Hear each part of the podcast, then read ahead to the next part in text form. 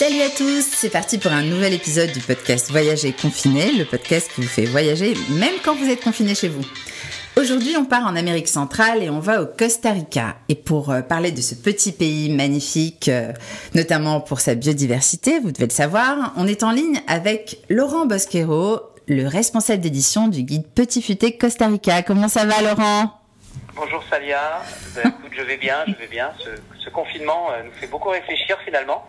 Oui. Et nous, nous rapproche de, bah, de cette conscience environnementale dont est précurseur le Costa Rica, ce beau pays dont on va parler aujourd'hui. Et oui.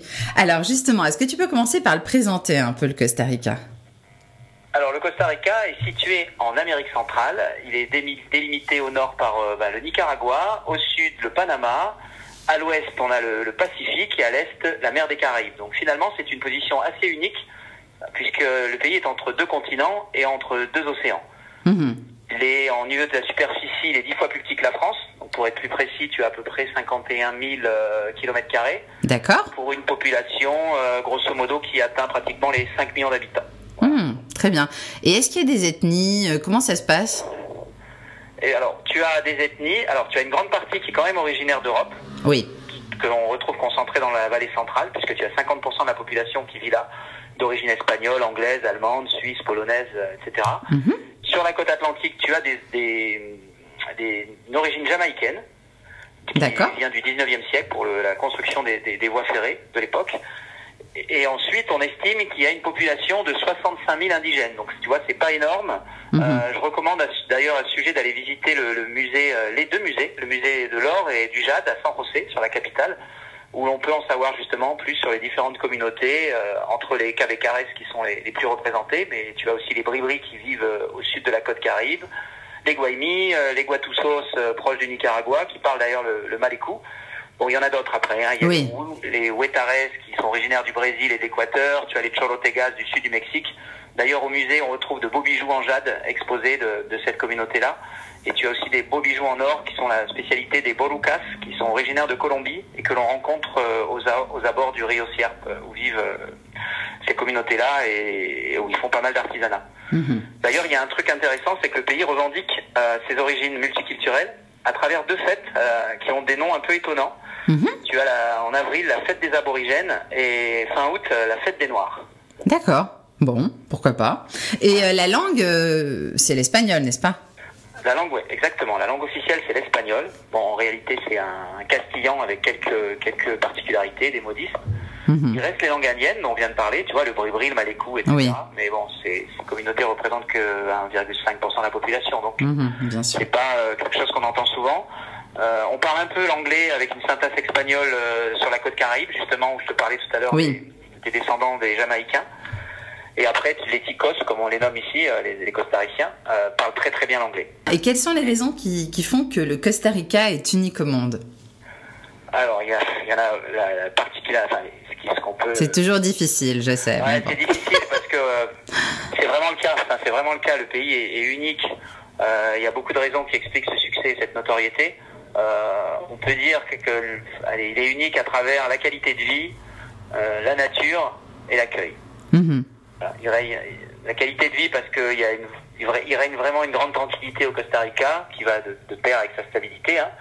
La devise nationale d'ailleurs c'est euh, Vivan siempre el trabajo y la paz, que vive à jamais le travail et la paix. Il n'y a Mhm. pas d'armée, il y a beaucoup de respect entre les gens qui eux-mêmes respectent la nature. La nature, euh, elle est très généreuse, elle est variée. Euh, Tu imagines, Salia, que tu as 6% de la biodiversité de la planète dans un si petit pays. Absolument. C'est fou. Voilà, et tout le monde la, tout le monde la respecte. C'est un vrai laboratoire, le Costa Rica. Et c'est d'ailleurs l'un des principaux buts d'un voyage. Je pense que si on n'est pas réceptif à ça, on risque de, de s'ennuyer. Mhm, absolument. Et, et donc, s'il y avait des lieux magiques à, à- à choisir au Costa Rica, et pareil, il y en a énormément parce que il y a cette nature euh, luxuriante et superbe et préservée. Mais si, si tu devais en retenir quelques-uns, Alors, si on devait choisir, pour moi, les lieux les plus magiques, euh, je dirais bah, le parc national de Kawita, Mhm. au- sur la côte Caraïbe. C'est l'un des plus beaux sites du pays, avec des plages de sable blanc, des cocotiers qui sont inclinés vers la mer. Ça fait un peu vraiment carte postale, avec des eaux euh, relativement calmes. Mhm. En plus, c'est une réserve de la faune et, et aussi il y a des récifs coralliens incroyables. On peut observer des, des poissons colorés, des beaux coraux, euh, des cornes d'élan, des céré- cérébériformes. Et, et ce qui est intéressant aussi, c'est le seul parc du pays qui est géré par la communauté. Donc le, le droit d'entrée est un don en fait. Tu, tu donnes ce que tu Ah. veux. Mhm. Et euh, il y a des hébergements qui proposent de déposer gratuitement euh, sur ce parc. Tu peux faire d'un sens euh, vers l'autre et ressortir le soir au coucher du soleil. C'est juste magique. Après, il y a d'autres endroits euh, les, qui peuvent définir un peu ce, ce côté un peu exclusif euh, et ces beautés, c'est les plages. Les plages font vraiment partie de cette magie. euh, à part quelques complexes hôteliers, la majorité des plages sont sauvages. Donc c'est ça qui est vraiment surprenant. Elles sont préservées par des lois de protection du littoral. Elles sont super belles. Tu as des criques, des plages de sable noir, euh, la longue plage de Guillonès, par exemple, dans la péninsule de Nicoya, où le coucher de soleil est juste à tomber. Et puis en plus, tu as des super vagues. Et un peu plus loin, tu as Samara, où la plage est tranquille et qui c'est une bonne destination que je recommande, moi, pour les vacances avec des enfants en bas âge, par exemple. Mhm. Et, Et- enfin, si, ouais, je sais pas si j'ai encore du temps. Non, non, continue, Je continue, c'est bien. Je pensais à un endroit un peu plus méconnu, mais qui mérite qu'on s'y attarde, qui est situé aux alentours du Cerro de la Muerte. On est à peu près à deux heures de la capitale, au kilomètre euh, 80 de la- de l'interaméricaine. Et là, tu es dans une ambiance euh, cheminée le soir. Vraiment, c'est un site remarquable pour observer le Quetzal. On est au cœur de la cordillère du sud, du sud-est, et on n'est pas loin du Chiripo, qui est, un des, qui est le- la plus grande montagne de, du Costa Rica. Et là, c'est isolé, les hôtels, les cabinas sont éloignés de tout. Tu vois, tu es vraiment tranquille dans un Oui. coin un peu rural, authentique. Et il y a, il y a un hôtel, le Paraíso Quetzal Lodge, qui est une finca privée qui a été euh, administrée en, d'un point de vue touristique.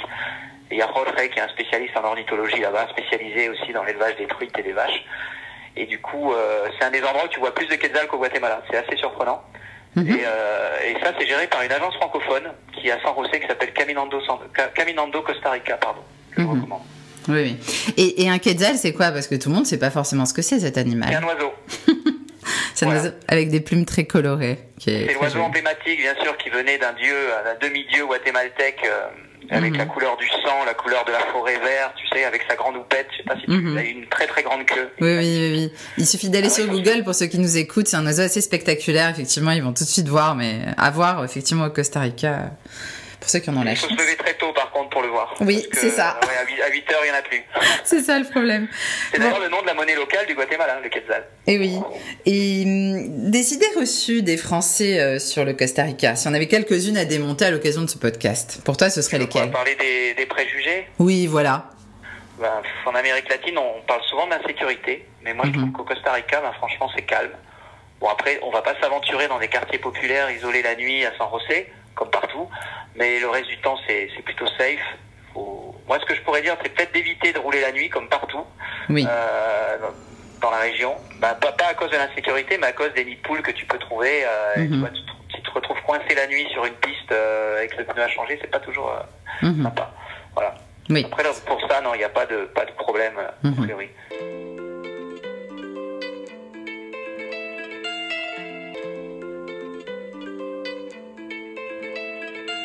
Et un site méconnu, euh, euh, surprenant, exceptionnel au Costa Rica. Bon, tu nous as parlé tout à l'heure d'un lieu euh, au tout début, mais est-ce qu'il y en aurait un autre? Écoute, dans la, moi, j'ai, c'est assez connu, hein, c'est dans la cordillère du Guanacaste, à 4 heures de route de San José, il y a le volcan Arenal et toute la région. Eh oui, là, c'est exceptionnel. C'est top, t'as des thermes pour te baigner dans des eaux chaudes, t'as une vue à couper le souffle sur le volcan. Voilà, tout ça c'est autour de la Fortuna. Il y a plein d'hôtels, euh, c'est accessible, c'est bien organisé et euh, ouais, c'est vraiment à recommander. Parce qu'il faut rappeler quand même que le Costa Rica, c'est une terre volcanique aussi, pour, euh, pour bien que les gens comprennent. Oui, il y, y y a- il y a encore des volcans en activité. Euh, Mhm. Alors celui-là, celui-là est- reste euh, gentiment actif. Il y en a d'autres qui sont un peu plus actifs. Mhm. Mais voilà, après il faut toujours se renseigner bien sûr sur euh, sur l'actualité météo, voir s'il n'y a pas un, volcan actif. Oui. Généralement, est- c'est quand même assez rare. Euh, et puis euh, et puis surtout, ce qui est particulier à la zone, c'est qu'ils sont assez préservés des cyclones, même pendant la période des cyclones. Mhm. Oui, c'est un avantage quand même. Une, une spécialité euh, à déguster au Costa Rica ou une boisson? Bah là, sans sourciller, je te dis le gallo pinto. C'est Ah oui. le, le plat traditionnel. C'est le petit déjeuner tico par excellence. Mhm. Tico, qui est le diminutif de Costa Rica, hein, qui est très C'est le utilisé. du du costaricien, oui. Oui, oui. oui. Et, et qu'est-ce que c'est le gallo pinto alors? Décris un peu ce plat. Ben, c'est à base de riz et d'haricots noirs. Et Mhm. c'est préparé avec une sauce locale qu'on appelle la, la salsa lisano. Voilà, ça c'est le plat traditionnel que tu vois dans, même quand tu es à l'hôtel, euh, sur les buffets, etc. Il y en a, il y en a toujours à, à disposition. Mhm. Et après, il y a un autre plat qui est vraiment sympa à manger, puis euh, c'est tout frais, c'est le ceviche. Tu sais, le Ah, c'est trop bon. dans le citron avec un peu de coriandre, c'est magique. Mhm. Oui, c'est du poisson cru qui marine avec des épices, euh, du citron, et ça se mange tout seul. C'est très très frais. Surtout quand il fait chaud, c'est super agréable. J'en ai le souvenir, comme tu sais, je suis allée au Costa Rica. Qu'est-ce que j'ai mangé du ceviche et du gallo pinto d'ailleurs, même au petit déjeuner.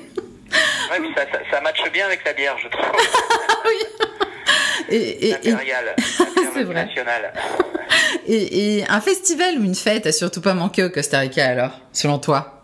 Alors il y a plein de petites fêtes au Costa Rica. Euh, bon, c'est pas c'est pas l'ambiance du carnaval de- du Brésil ou de Trinidad et Tobago. Euh, Moi, il y a un endroit que j'aime bien. C'est plutôt une expérience d'échange culturel. Euh, ça s'appelle la, la Fiesta de los Diablitos à Boruca. C'est en c'est en fin d'année, du 31 décembre généralement au 2 janvier. Euh, c'est euh, en fait une fête traditionnelle où les Indiens euh, Bolucas sont déguisés en petits diables et reproduisent le combat qui les opposait avec les conquistadors espagnols, qui sont eux représentés en taureau. Donc les participants sont déguisés avec des masques, des super masques colorés, des costumes magnifiques. Il y a des danses, il y a des feux d'artifice et il y a aussi des ventes de produits indigènes. Ça, c'est vraiment une fête sympa à Mhm. faire. Et à la même période, tu, si tu es sur la capitale à San José, tu as la, la- la- les ferias, les festejos populaires, les- on les appelle feria de Zapote.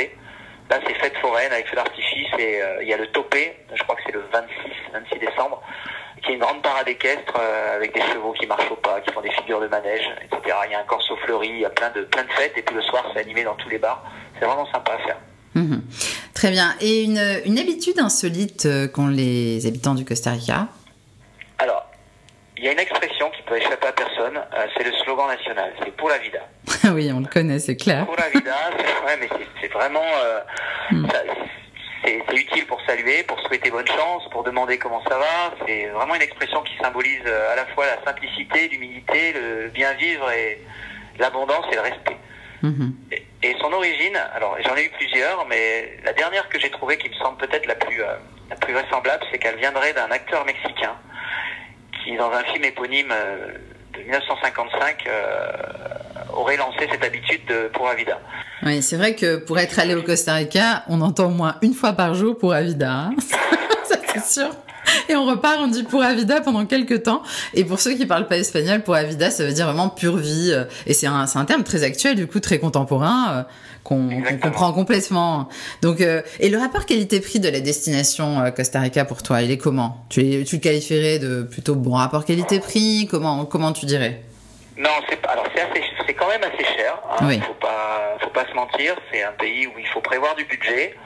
Mhm. Euh, voilà, les prix sont sont affichés en, en colonne ou en dollars. Alors, il vaut mieux payer en, en colonne parce qu'on y perd un peu moins en change. C'est plus avantageux. Mhm. Voilà, donc euh, ouais, c'est pas c'est pas donné. Après, on peut euh, avec un petit budget, on peut s'en sortir, mais il faut loger dans des dans des dans des hébergements type auberge jeunesse ou des petites cabinasses un peu rustiques.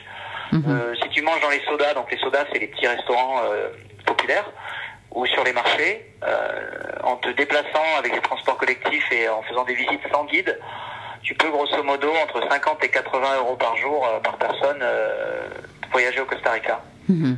Voilà, après ça peut, ça peut rapidement monter en Oui. fonction de, de, de l'hébergement, euh, des restaurants, des excursions avec des guides et, Mhm.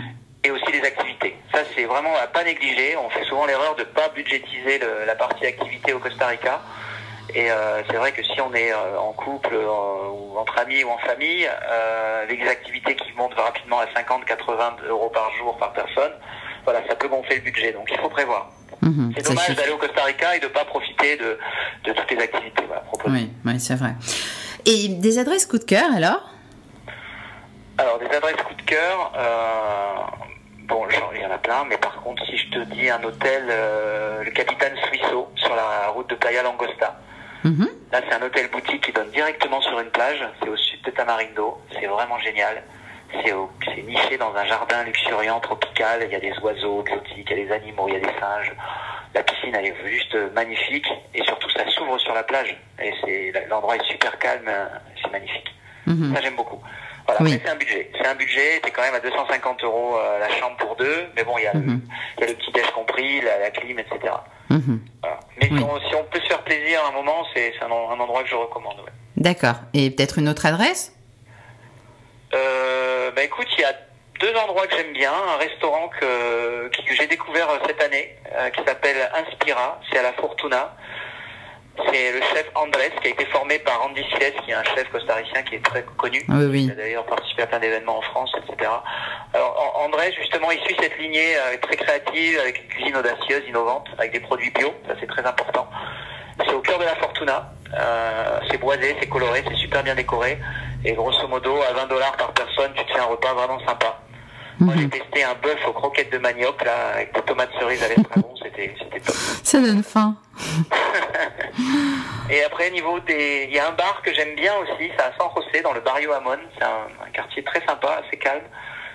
C'est le Café Galerie Talentum. C'est un peu le lieu intello bobo latin par excellence, tu vois, mais c'est, c'est chouette. La déco, elle est décalée, c'est plein de couleurs. Mhm. C'est consacré à une création émergente au Costa Rica. Euh, tu peux te faire une pause gourmande quand tu te fais une balade dans le centre-ville. Et euh, il y a une expo à l'étage euh, tous les mois qui, qui change. Il y a un cinéma indépendant aussi en milieu de semaine et puis des ateliers. Ça, c'est vraiment, ça, c'est vraiment sympa. Mhm. Et pour tout ce qui est info pratique, alors pour aller au Costa Rica, euh, la durée du vol, euh, le visa. euh, ouais, ça dure 11 heures à peu près. Mhm. Voilà, tu as Air France qui propose trois vols directs par semaine au départ de Paris directement jusqu'à San José. C'est bien, c'est nouveau parce qu'ils l'ont annualisé maintenant, c'est-à-dire que c'est toute l'année. Bon là en ce moment c'est en stand-by mais ça va repartir. Et eh oui. Après tu as des vols directs depuis Amsterdam ou encore de Madrid. Pour les gens de Marseille par exemple c'est bien d'aller directement à Madrid et puis après d'enchaîner sur, sur San José. Et le billet il va te coûter entre 850 et 1400 euros en fonction de la période. Mhm. Et pour les formalités? Bah alors, formalité, c'est comme beaucoup de destinations, il n'y a pas besoin de visa si ton séjour n'excède pas 90 jours. D'accord. Passeport suffit. Après, ce qu'il faut, qu'il faut penser, c'est à l'Estée si tu passes par les États-Unis en transit. Mhm. Voilà. Oui, il y avait une taxe de sortie avant à payer, mais maintenant elle est comprise dans le, billet, dans le, dans le prix du billet, donc c'est mhm. calé. Et la meilleure période de voyage? Alors tu as tu as deux saisons en fait au Costa Rica. Tu as de décembre à avril ce qu'on appelle le verano, la saison sèche. Là il mhm. pleut pas, le soleil le soleil brille.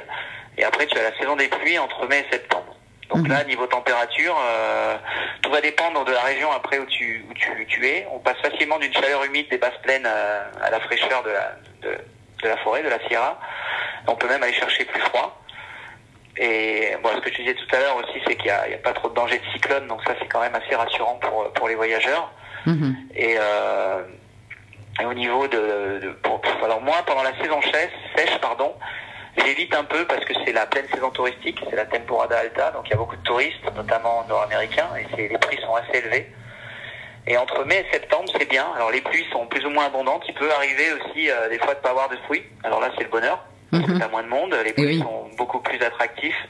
À part en juillet et août, peut-être, parce que tu as ce qu'on appelle maintenant la petite euh, saison haute avec les vacances des Européens, où là, les prix des chambres sont, sont réajustés. Mhm. Voilà. D'accord. Et il faut pas aussi faire attention parce qu'il y a pas mal d'établissements qui peuvent être fermés parce qu'ils réouvrent en novembre et ils en profitent pour euh, voilà faire des travaux ou partir, euh, mhm. partir en vacances. Mhm.